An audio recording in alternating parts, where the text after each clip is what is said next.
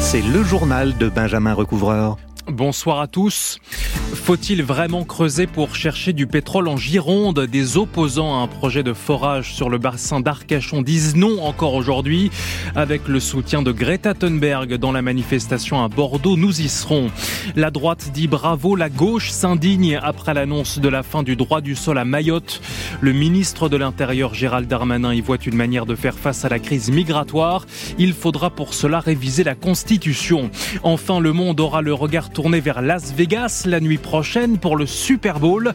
C'est la première fois que la capitale du divertissement accueille cet événement planétaire. Les opposants y voient un projet anachronique à l'heure de la sortie des énergies fossiles, le forage de huit nouveaux puits de pétrole sur le bassin d'Arcachon, un projet qui a le soutien du gouvernement alors que l'exploitation du pétrole doit s'arrêter en France d'ici 2040. Alors à Bordeaux aujourd'hui, plusieurs centaines de personnes ont manifesté pour le dénoncer, parmi lesquelles la militante suédoise Greta Thunberg et Valentin Dunat y étaient pour France Inter. Beaucoup de jeunes ont participé à cette manifestation. Ils ont fait résonner leur voix, leur chant. En plein centre-ville de Bordeaux, entre la place de la Victoire et le miroir d'eau, il faut dire qu'il y avait quelques têtes d'affiche. Greta Thunberg, bien sûr, mais aussi la tête de liste Europe Écologie Les Verts aux Européennes, Marie Toussaint, et la militante écologiste Camille Etienne. Je ne sais pas si tout le monde réalise qu'il y a encore en France des puits de pétrole qui continuent. Comme le rappellent d'ailleurs certains scientifiques, en fait, on a euh, déjà dépassé le budget carbone avec les puits existants. Donc l'urgence, c'est d'en fermer. C'est pas du de continuer et d'en ouvrir d'autres. C'est criminel de faire ça. Vraiment, c'est criminel de faire ça. Le 20 novembre dernier, la commissaire enquêtrice a rendu un avis favorable pour le groupe canadien Vermillon qui a demandé à forer 8 puits de pétrole supplémentaires sur son gisement à la Teste de Bûche. Hermès a 21 ans. Il ne comprend pas que le gouvernement puisse accepter ce projet. Je pense que ce qui me paraît fou, c'est un discours euh, politique euh, qu'on nous vend hyper tourné vers la transition. Et en fait, quand il faut se prononcer contre des puits de pétrole, bah, personne ne se prononce. On fait un peu, euh, on, fait, on joue à cache-cache. C'est de l'hypocrisie de ne pas assumer sa position quand à côté on, on défend publiquement les énergies renouvelables. En l'occurrence, le préfet de la Gironde va bien devoir se prononcer. Il doit décider dans les semaines qui viennent s'il donne ou non son feu vert à ce forage pétrolier. Reportage à Bordeaux signé Valentin Dunat et Lucien Lefebvre. En Moselle, là, c'est une étape clé de la sortie du charbon. La plus haute tour de la centrale Émile Huchet de Saint-Avold a été dynamitée ce matin. Elle est l'une des deux dernières centrales à charbon en activité en France. Dans le Tarn, les gendarmes sont à nouveau intervenus aujourd'hui sur la ZAD de la Crémade à Saïs, où étaient encore réunis une centaine d'opposants au chantier de l'autoroute A69. Des gaz lacrymogènes ont été envoyés pour disperser des barres c'est peu dire que cette annonce fait réagir depuis ce matin la suppression à venir du droit du sol à Mayotte. Il faudra donc avoir des parents français pour obtenir la nationalité. Une annonce du ministre de l'Intérieur Gérald Darmanin en visite sur place pour limiter, selon lui, l'attractivité de l'île et faire face à la crise migratoire. Des collectifs d'habitants mènent des blocages depuis plusieurs semaines.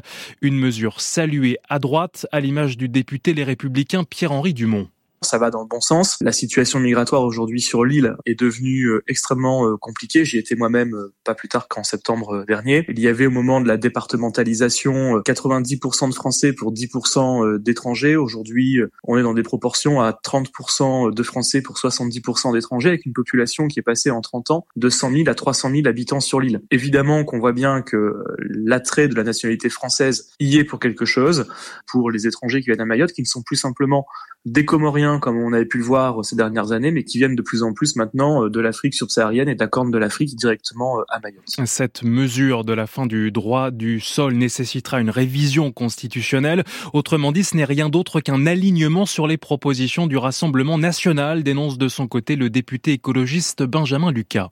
Monsieur Darmanin euh, n'est pas obligé de se comporter exactement comme se serait comporté Monsieur Bardella s'il avait été euh, installé euh, place Beauvau. Jamais appliquer la politique de l'extrême droite n'a permis de la faire régresser. Le président de la République a dit et réaffirmé il y a quelques jours que sa boussole c'était de ne pas faire voter des lois grâce aux voix du Front National.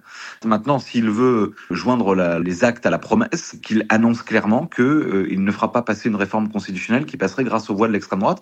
Or, je pense qu'une réforme constitutionnelle qui vient viendrait à appliquer le programme de Le Pen, père et fille, avec ses voix, ne me paraît pas conforme à cet engagement du président de la République. Des propos recueillis par Laurence Peron pour France Inter.